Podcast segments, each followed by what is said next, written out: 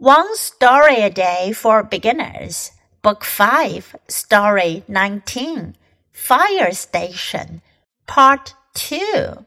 When Michael came to the fire station, a fireman was standing by the truck. Michael asked the man, May I come close to see the fire truck? Sure, the fireman smiled. May I touch the fire truck? Michael asked again. Yes, you may. Do you want to sit in the fire truck? The fireman asked.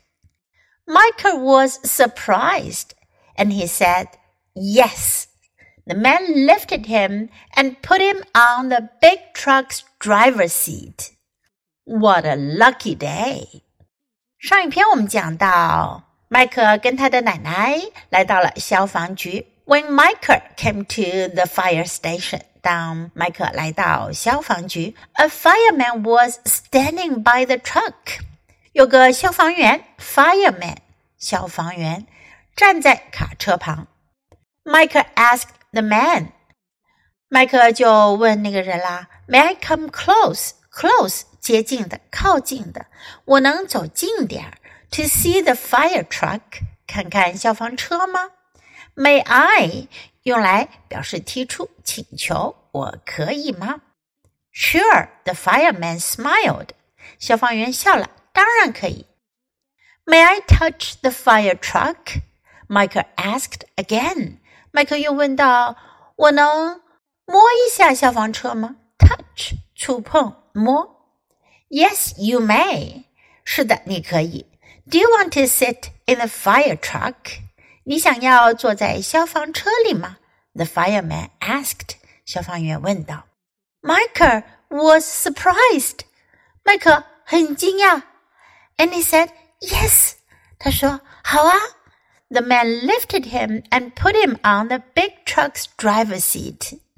那个人就把他 lift 举了起来，把他放在大大的 卡车司机的座位上。What a lucky day！这一天可真幸运啊！Lucky，幸运的。What a lucky day！麦克也可以说 I am very lucky。Now listen to the story once again. Fire Station Part 2.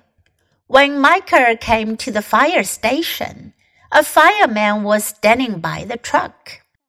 Michael asked the man, May I come close to see the fire truck? Sure, the fireman smiled. May I touch the fire truck? Michael asked again. Yes, you may.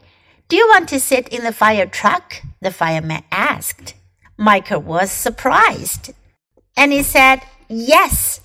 The man lifted him and put him on the big truck's driver's seat.